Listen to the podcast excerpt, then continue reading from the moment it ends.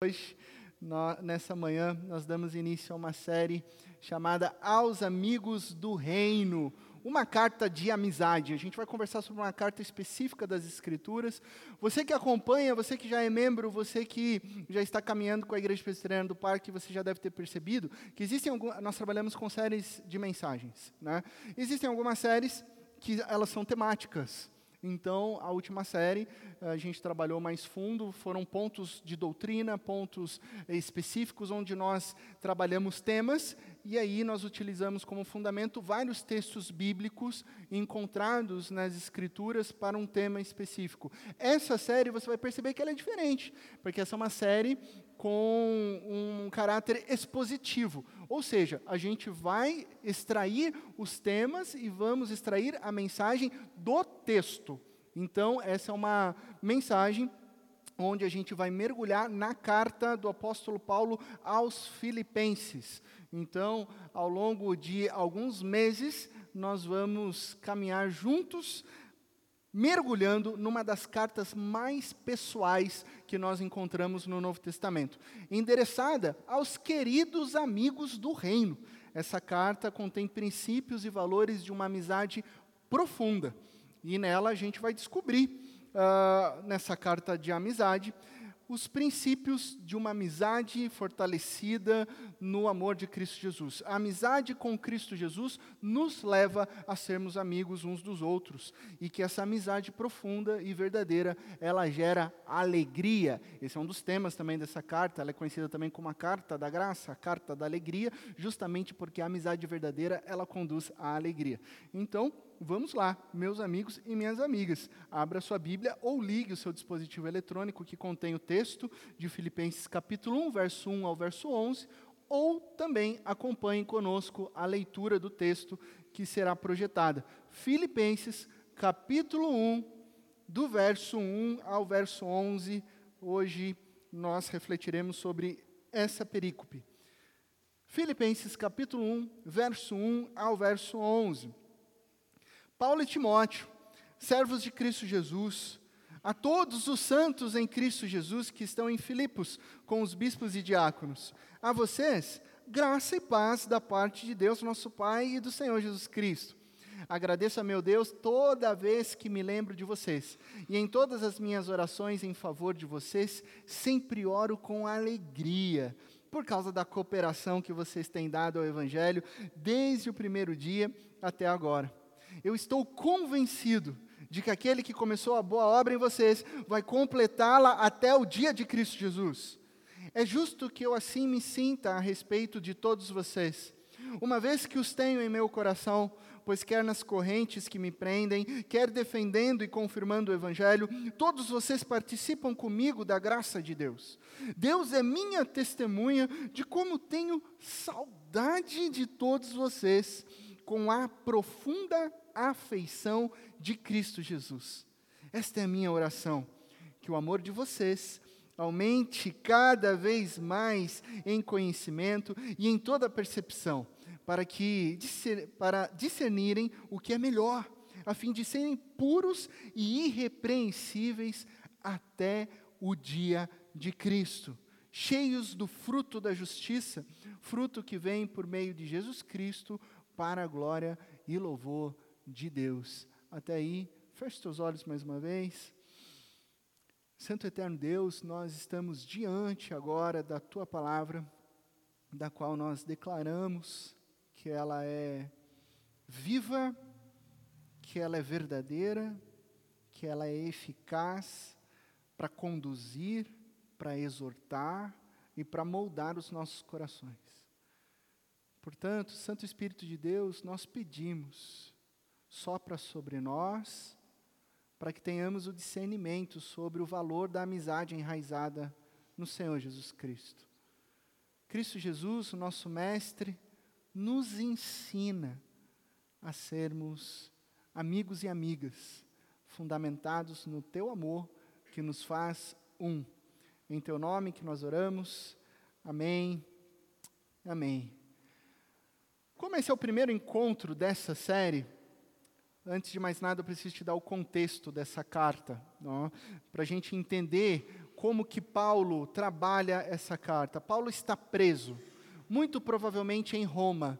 Ele não diz ao certo aonde ele está, né? Há teólogos que defendem que ele esteja em Éfeso, há teólogos que defendem que ele esteja em Roma. Uh, eu compartilho do fato de que ele está provavelmente em Roma entre os anos 60 a 63, no fim da sua carreira missionária. Quando da prisão, ele escreve então essa carta aos filipenses. Pessoas de origem, na maioria não judaica, maioria gregos, residentes na cidade de Filipos. Filipos tem uma cidade, é uma cidade naquela época com cerca de 10 mil habitantes. E eles participam de uma igreja plantada por Paulo, 50 a 80 membros ali. Esses ele chama, e você percebe isso no início da carta, de povo santo, povo querido, povo santo de Deus em Cristo Jesus. O, a palavra santo traz o significado de que é um povo distinto, de que é um povo separado para o reino de Deus. Por isso, e daí surge o nome para a nossa série, aos amigos do reino, a esses amigos separados, a esses amigos distintos, separados para o quê? Para um propósito, para viver o reino de Deus. É a vocês que eu estou escrevendo de coração. E o verso 2 traz a saudação graça e paz uma saudação é, clássica do apóstolo Paulo, que é, acontece em Romanos, acontece em Coríntios, acontece na carta aos Tessalonicenses. É uma saudação que junta duas palavras, uma adaptação da palavra grega, é, uma saudação karien, é, combinada com a noção judaica de paz, shalom, graça e paz. Uma saudação comum encontrada em várias cartas, mas que traz um significado da maravilhosa ação de Deus para com a humanidade graça. Porque Deus agiu com graça, resgatando o seu povo, nós podemos desfrutar da shalom, a paz de Deus, que excede todo entendimento e que está em e através de Cristo Jesus. Graça e paz. Tão simples, tão profundo, esse é o significado que ele saúda os queridos irmãos do reino de Deus. Graça e paz. E a partir dessa saudação, aos meus amigos do reino, graça e paz, Paulo inicia a sua carta da amizade, enfatizando que a amizade é parceria. É parceria. E é sobre isso que eu quero conversar com você. Esse é o tema da nossa mensagem hoje. A amizade é parceria. Já nos versos 3 e 4, Paulo está comunicando o motivo da gratidão a Deus por seus amigos filipenses. E é muito bonito a maneira como ele coloca. Se você perceber, olhe para a sua Bíblia, os versos 3 e 4. Todas as vezes que me lembro de vocês, em todas as minhas orações, eu sempre oro com alegria. Se depois você fazer o exercício de interpretação bíblica, pegar sua, o, o seu texto de Filipenses 1 em casa e sublinhar cada palavra vocês, vocês, vocês, você vai descobrir quantas vezes ele repete vocês, vocês, vocês. E ele, todas as vezes que lembra, em todas as orações, e sempre, todos, todos e sempre, com alegria, ao lembrar dos amigos e amigas lá em Filipos. De onde vem essa alegria? De onde vem esse sentimento de Paulo em relação aos seus amigos do reino? A resposta está no verso 5 por causa da cooperação que vocês têm dado ao Evangelho desde o primeiro dia até agora. Há uma parceria no Evangelho. E por que, que eu estou utilizando essa palavra parceria? Porque a palavra grega para cooperação que surge no texto bíblico é koinonia. E koinonia pode significar comunhão, companheirismo, é coinonia, uma palavra até famosa na tradição cristã, já teve grupos que se chamaram coinonia, né, grupos musicais, que significa comunhão, significa amizade, companheirismo, uma associação próxima envolvendo interesses mútuos. De maneira simples, coinonia é você unir-se a alguém por causa de algo em comum. E isso é uma parceria. Você não consegue ser parceiro de alguém sem ter algo em comum. Você não consegue ser parceiro de alguém sem ter um objetivo em comum. Por isso existem parceiros de negócios, que têm algo em comum relacionado ao trabalho, existem parceiros do futebol que têm em comum um momento de lazer, existem parceiros da academia, pessoal que vai para a academia juntos e fala sobre academia, fala sobre exercícios físicos, fala sobre alimentação, tudo tem um ponto em comum na parceria.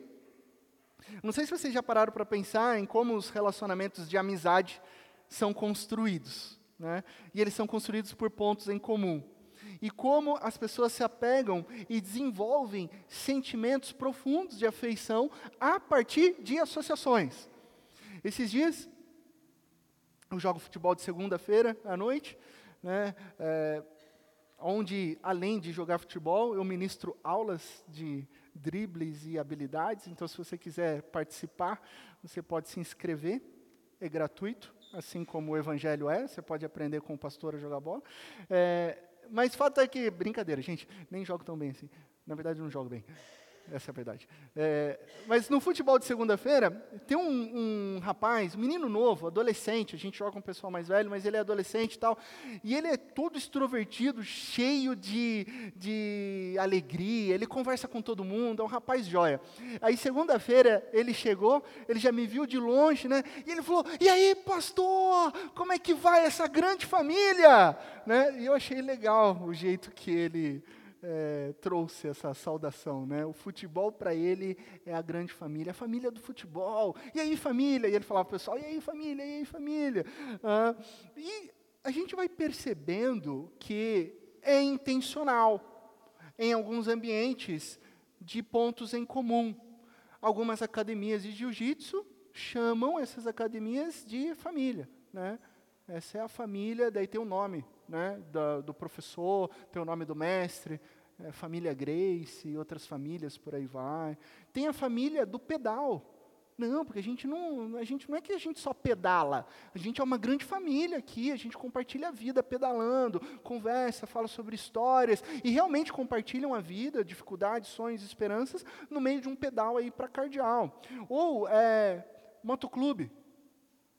Né? Não sei se você já participou de algum motoclube ou você conhece né, o jeito que eles se relacionam como irmãos. Não, nós somos irmãos, nós estamos aqui nesse motoclube, conta comigo, nós, estamos, nós somos parceiros, parceiros inclusive em causas sociais dentro dessas associações de motociclistas, é, porque eles estão em alguma causa, em um ponto comum, que começa com moto e depois já vira algo que tem um afeto, um sentimento. Tudo isso são exemplos simples de como as parcerias, elas trazem consigo um ponto em comum. O que Paulo está experimentando em Filipos é uma parceria no evangelho de Cristo Jesus. É no o ponto em comum é as boas novas de salvação de que Cristo Jesus, o eterno filho de Deus, se encarnou, viveu a vida que nós deveríamos ter vivido, morreu a nossa morte e ressuscitou no terceiro dia e nos comissionou a uma missão de pregar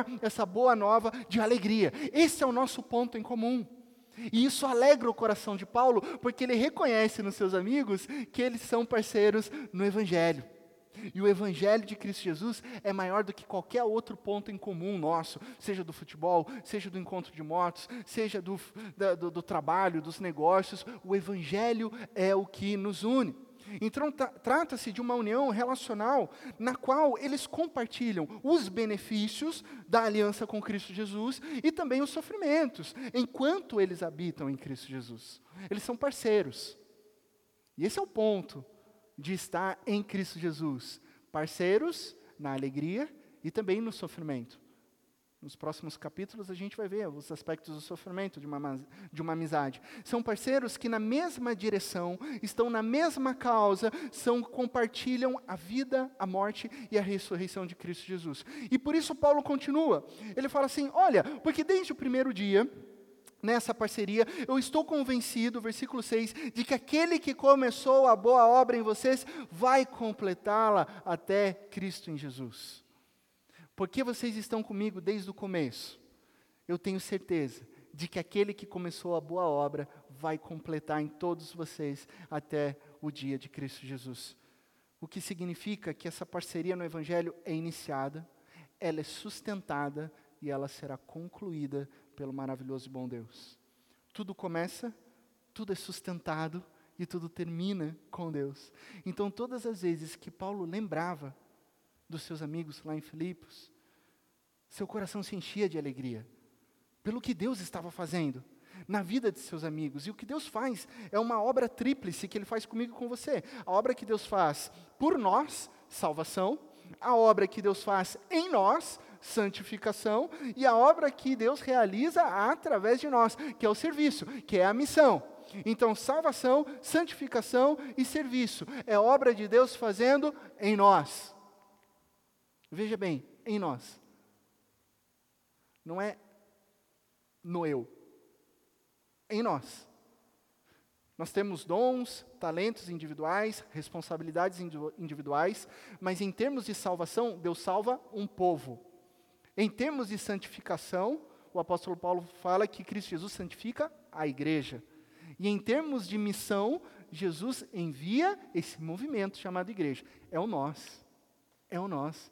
Não existe espiritualidade na individualidade é o nós. É Deus realizando a sua obra em nós. E essa obra continua quando ela está em parceria com o Evangelho até ser cumprida em Cristo Jesus. Então, esse é o primeiro ponto de uma amizade real. É uma parceria no Evangelho. E essa parceria é sustentada por Deus. E aí, Paulo vai justificar o seu sentimento pelos filipenses. E ele vai dizer o seguinte no verso 7. É justo que eu, que eu assim me sinta a respeito de todos vocês, uma vez que os tenho em meu coração, pois quer nas correntes que me prendem, quer defendendo e confirmando o Evangelho, todos vocês participam comigo, todos vocês participam comigo da graça de Deus. É interessante que quando você vai uh, observar essa frase, tenho em meu coração, a frase grega, a, a NVI, a versão que a gente está utilizando, trouxe a tradução: tenho em meu coração. Mas ela é possível de ser traduzida da maneira como vocês têm em meu coração. E aí, pastor, qual é a melhor tradução? O interessante é que não tem a melhor tradução, porque o grego abre essa possibilidade. Fica em dúvida, há uma ambiguidade. É Paulo que tem eles no coração, ou é eles que têm Paulo no coração? Mas espera aí, foi Paulo que escreveu. E Paulo terminou de escrever, olhou para aquilo lá e falou assim: Isso está ambíguo. Por que Paulo não corrigiu? Justamente porque provavelmente ele quer transmitir o significado desse afeto profundo. Eu os tenho em meu coração porque eles me têm no coração deles. Então, essa tradução é válida. Eu o tenho, os tenho em meu coração, porque eu sei que eles me têm no coração deles. Então, o que aprendemos aqui é que um relacionamento de amizade só é possível de ser sustentado por uma valorização de ambos os lados. Não existe é, amizade é, unilateral. Não existe amizade unilateral. Guarde isso no seu coração, porque talvez você esteja num tipo de relacionamento em que é meio que unilateral. Esse não é o conceito de amizade profunda narrada nas Escrituras. Sabe aquela relação que uma pessoa só se doa, uma pessoa só faz, só uma pessoa se importa, só uma pessoa procura, não é amizade. Sinto lhe informar, se caso você esteja numa relação dessa, puxa, mas minha amiga não me liga mais, não me liga mais, é porque tem algo errado. A amizade não é unilateral. Ou porque a amizade ela foi se desgastando ao longo do tempo e houve um distanciamento, ou porque você está numa relação só de interesse. E, a, e aí a procura é só e apenas por interesse em alguns momentos e em casos específicos. Por quê? Porque a amizade pressupõe uma parceria mútua. Uma parceria, e esse é o segundo ponto, uma parceria mútua na graça de Deus. Perceba que o amor nas Escrituras é sempre intencional. A amizade é algo sempre intencional. Nós temos uma certa dificuldade na fase adulta de criar novos amigos. Não sei se vocês têm essa dificuldade. Eu tenho. Né? E aí a gente fica justificando, parece que é muito difícil. Né? Não, porque os meus amigos fiéis e verdadeiros eram estavam na infância ou na adolescência, porque hoje eu não consigo mais desenvolver os amigos. É porque hoje, na fase adulta, a gente esquece de pôr intencionalidade. Na fase da infância, a gente coloca intencionalidade de maneira natural. Você vai até a casa do seu amigo, lá em Tapetininga, pernoitar na casa do seu amigo de um dia para outro se chama posar. Não sei se é, conhece essa expressão. Vou posar na casa do meu amigo. Então eu posava na casa do meu amigo. Sim, não tinha relação de parentesco nenhum. Eu chamava a mãe dele de tia, né? Era assim. E se eu sumisse de lá, ou se o meu amigo sumisse da casa, da minha casa, a minha mãe perguntava: por que, que seu amigo Marquinho não vem mais aqui? Eu tinha que prestar contas da minha amizade para minha mãe. Porque ela sabia que tinha algo errado quando há o distanciamento. Então a gente precisa colocar intencionalidade. Ah, por que, que as nossas amizades se esfriam na fase adulta? Porque a gente esquece de colocar intencionalidade. Ah, está uma correria. Poxa, não deu tempo, esqueci de te ligar. A famosa frase, vamos marcar? Né? A gente precisa sair, sei lá o quê, beleza, vamos marcar? Vamos, fechou. Beleza, marcado então. Se você não colocou data, se você não colocou agenda, você está dizendo que aquilo nunca vai acontecer. Né? Então a gente precisa colocar intencionalidade, porque é uma parceria mútua. Olha só o que o verso 7b, o final do 7 diz: Pois quer nas.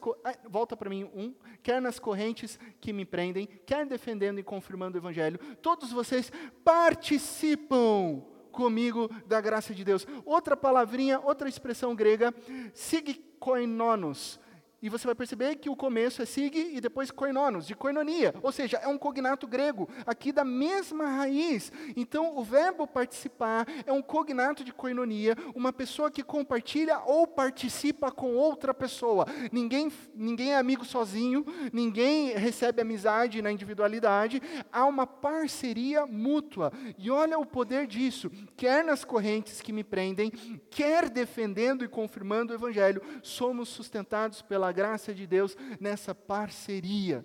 E é super importante para Paulo, inclusive é essa amizade que enche Paulo de esperança, porque Paulo está preso. Paulo está acorrentado. E isso daqui não é, é, essa expressão quer nas correntes que me prendem, não é uma expressão metafórica.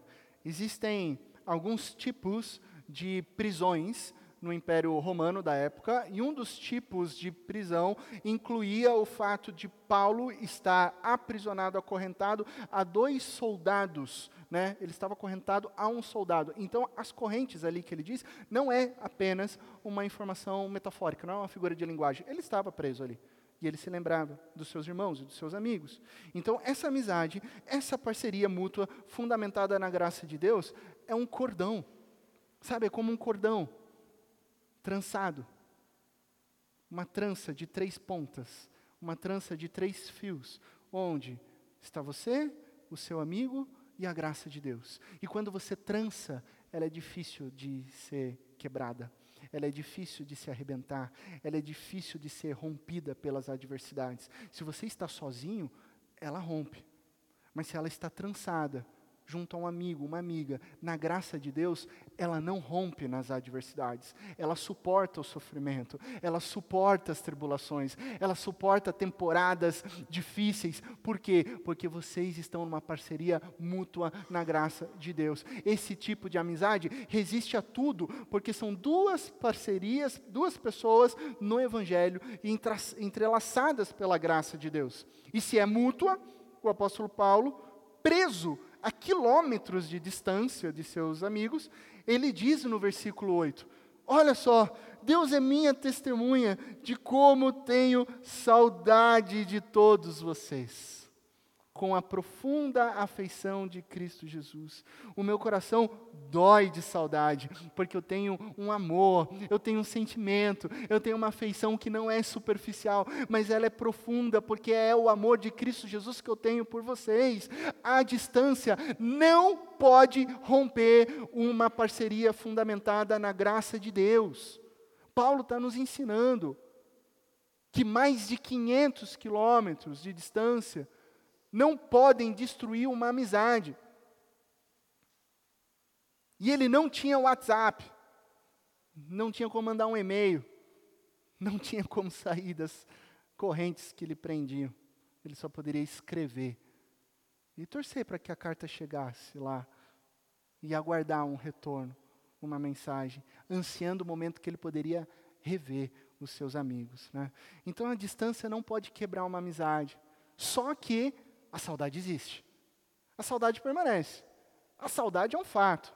A saudade existe porque a saudade é o sintoma de uma amizade verdadeira. A saudade é um sintoma, é um sentimento daquilo que você ama, daquilo que você sente falta. Então, Paulo na prisão estava morrendo de saudades, mas jamais morrendo de solidão. Pois, ainda que estivesse distante geograficamente, ele tinha os seus amigos no coração. Então, ele morre de saudade, mas não morre de solidão. Ele sabe que ele não está sozinho. Ele sabe que tem parceiros com ele na graça de Deus. Isso é parceria mútua. Isso é amizade. A gente pode fazer algumas perguntas aqui, nessa geração superficial que a gente vive, nessa geração do eu que a gente vive, nessa geração do entretenimento individual que a gente vive. Quem nós temos em nossos corações? Quem você tem em seu coração? Que você morre de saudade, que você anseia por encontrar alguém que você divide a vida, alguém que participa com você da graça de Deus, onde vocês se tornam uma trança que é impossível de ser rompida. Quem são os seus parceiros no Evangelho? Seus amigos, as suas amigas no Evangelho? Ah, pastor, mas Fulano é isso. Ah, pastor, mas fulano é aquilo. Ah, pastor, mas eu já até tentei desenvolver uma amizade com aquela pessoa ali na igreja, mas ela também, mas ele também, mas ah, mas a, a parceria é mútua, Paulo está falando. A parceria é recíproca. A pergunta não é para o outro, a pergunta é para você. Não é o outro. Ah, porque ele, porque ela. Não. A pergunta é: o que, que você tem feito para se aproximar das pessoas? O que você tem feito para desenvolver amizades? O que você tem feito para você conhecer o coração de outra pessoa? Ah, pastor, mas isso me faz tirar da zona de conforto. Mas é claro. É claro, desenvolver amizade é você sair do seu eu para se encontrar no nós e ser fortalecido pelo amor de Cristo Jesus que é derramado sobre a comunidade sobre a igreja. Esse é o nosso desafio: desenvolver, estabelecer amizades, desenvolver parcerias no Evangelho e de maneira mútua. Nós estamos numa cidade que é muito interessante, né? Essa igreja aqui, ela foi plantada uh, por, pela igreja de Vinhedo, neta da igreja presbiteriana Chácara Primavera em Campinas, numa cidade específica, em Dayatuba, que recebe pessoas de fora, que recebe pessoas que vêm a trabalho, que recebe pessoas que se aposentaram e conheceram essa cidade maravilhosa aqui, uh, e é uma cidade incrível e querem ter uma qualidade de vida e vêm para cá e aí, de repente, você é um dos forasteiros em Indaiatuba, né? E eu sei muito bem o que eu estou falando, porque eu não sou de Indaiatuba, eu sou um dos forasteiros, cheguei aqui.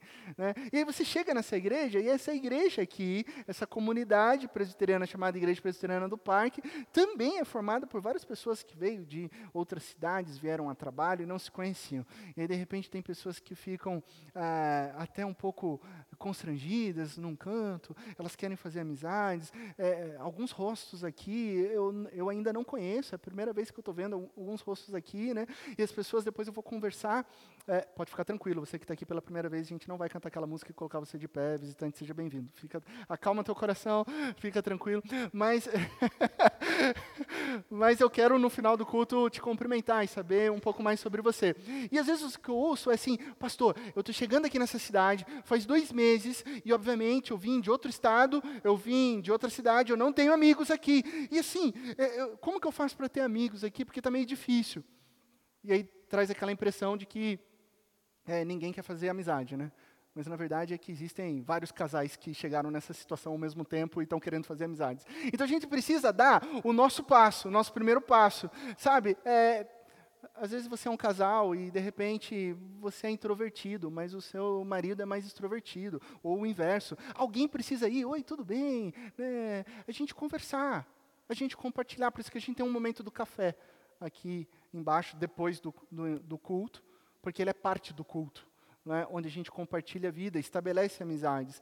Então, nós vamos, né, nós precisamos desenvolver, nós temos essa responsabilidade de sair da nossa zona de conforto e criar é, elos, criar afetos, criar amigos e amigas que se tornem parceiros no Evangelho por uma jornada onde nós somos suportados uns pelos outros no amor de Cristo Jesus, suportados no sentido de suporte mesmo, de ter alguém com quem eu possa compartilhar a minha vida. Esse é o nosso desafio. Senão, de que forma que a gente vai desenvolver o amor? A gente não vai. Se coinonia é ter algo em comum, o que temos em comum é estarmos em Cristo Jesus. Como podemos ser igreja se nós não formos amigos uns dos outros?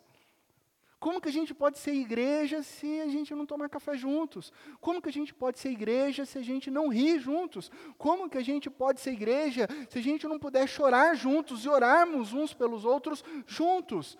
Aí não é igreja. Como a boa obra em nós será completada se ficarmos no eu?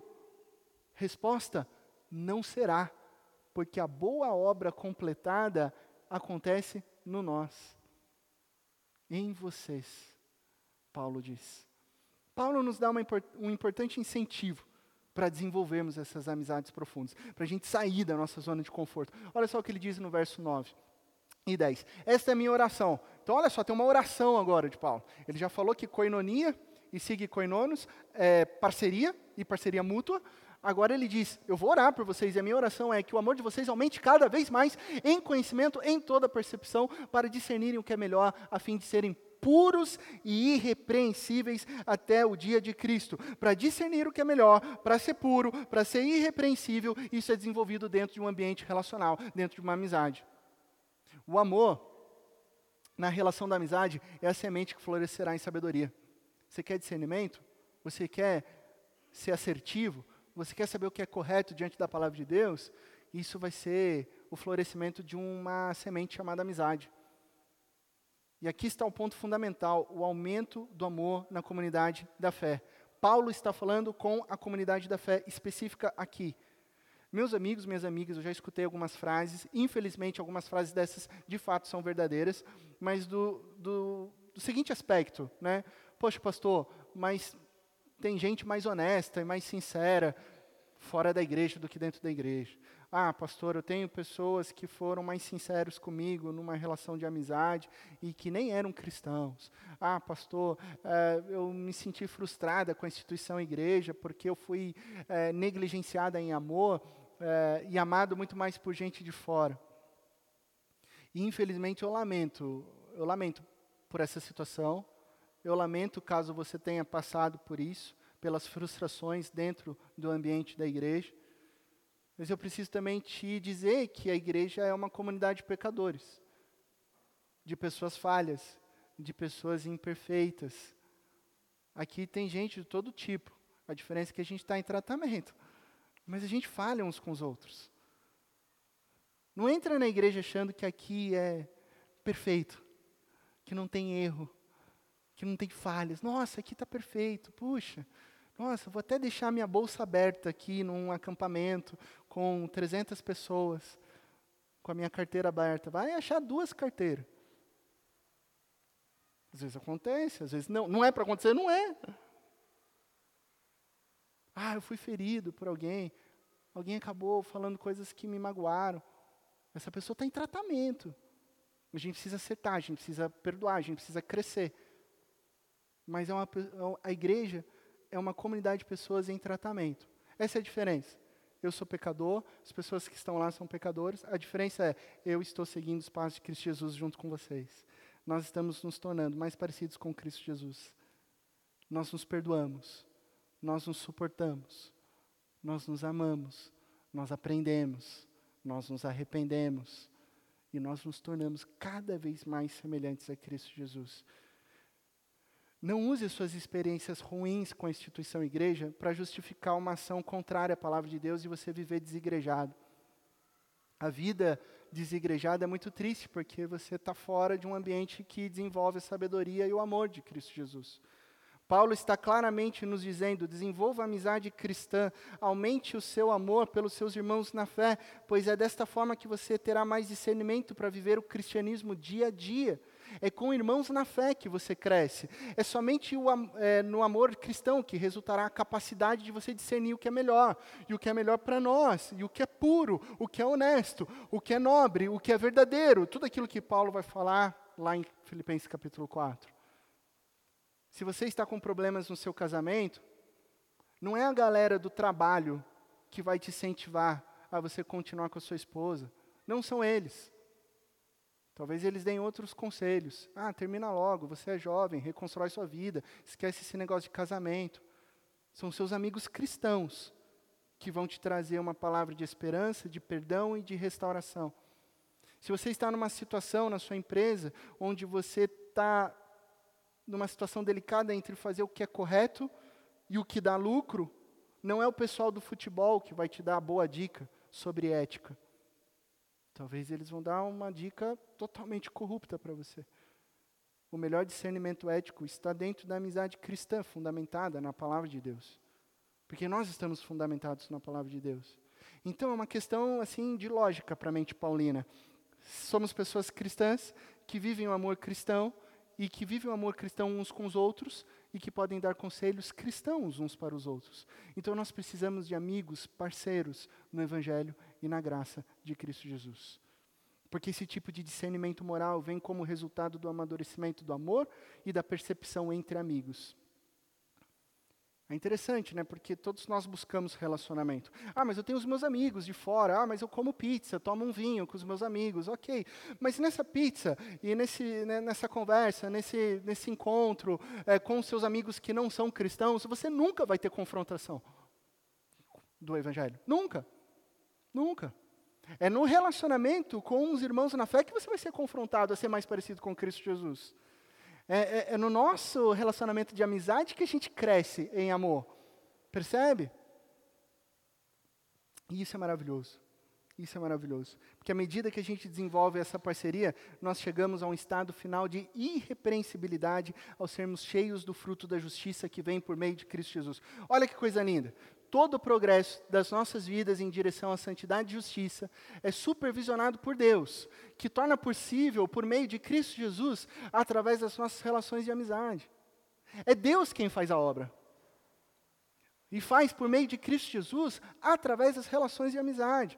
Então, Deus deseja que o amor de vocês, aqui na IP cresça cada vez mais até o dia de Cristo Jesus, a fim de nos tornarmos e sermos cheios de santidade e justiça.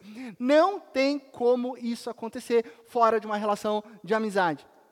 Não tem como. Não tem como. Pois o amor fornece a disposição adequada para discernir e viver o que é melhor quando guiado pelo conhecimento relacional. Eu tenho amigos. Eu presto contas aos meus amigos. Eu tenho mentores sobre a minha vida, porque eu não posso caminhar sozinho. Se eu caminhar sozinho, eu não tenho discernimento relacional. Eu não tenho alguém que venha e fale para mim: nada a ver isso daí, pastor. Precisa ajustar a rota aqui. Você precisa crescer nisso, nisso aqui. Eu preciso de amigos. Eu preciso de vocês. Porque a gente cresce nessa união relacional. Concluindo, o amor é a chave para alcançar o entendimento correto. Na oração de Paulo a gente encontra isso. Não apenas o entendimento moral, mas o entendimento de Cristo Jesus. Não é o conhecimento que leva ao amor, mas é o amor que leva ao conhecimento. Olha que interessante, é o amor que leva ao conhecimento. Amizade não é algo a ser adicionada na lista de virtudes cristãs. Né? Ah, eu preciso adicionar aqui a amizade como uma virtude. Mas, segundo Paulo, a amizade é o ponto de partida para que o amor aumente.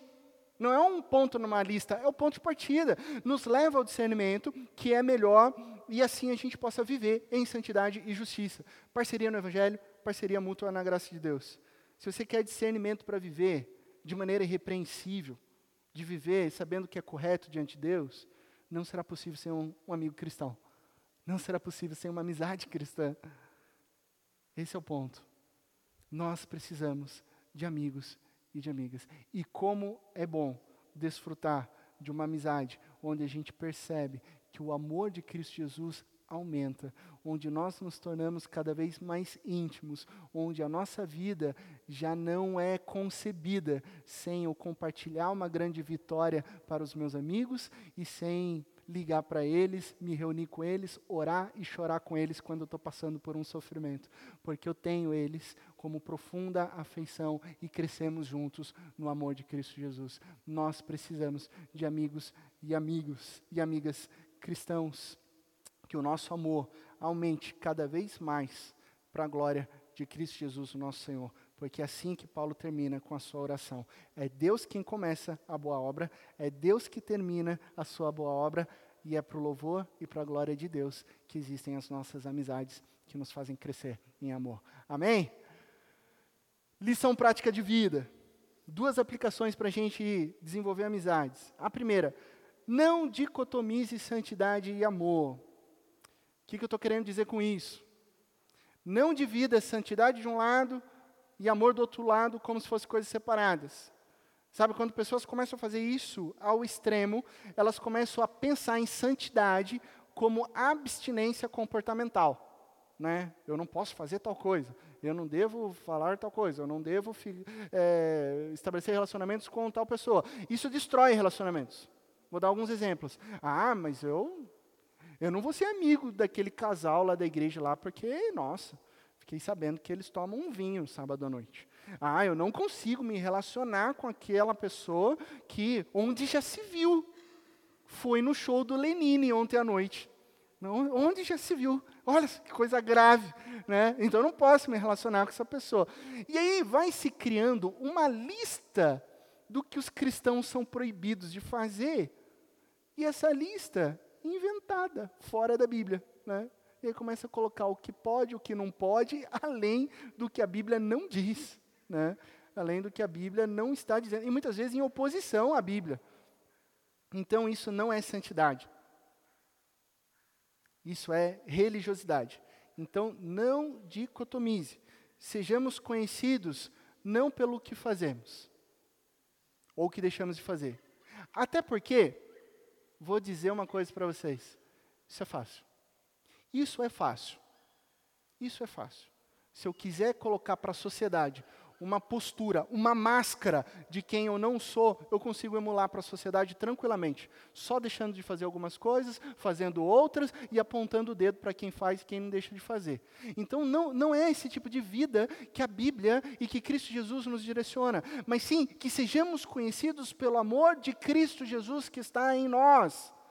Que as pessoas te conheçam e falem assim: puxa, ele sim é um amigo, ela sim é uma amiga de confiança, porque nela há o amor de Cristo Jesus. Puxa, essa pessoa é diferente, nela há o conhecimento de Cristo Jesus. Eu quero ser amigo dela, eu quero ser parceiro da jornada, da caminhada junto com ela, porque nela está o amor.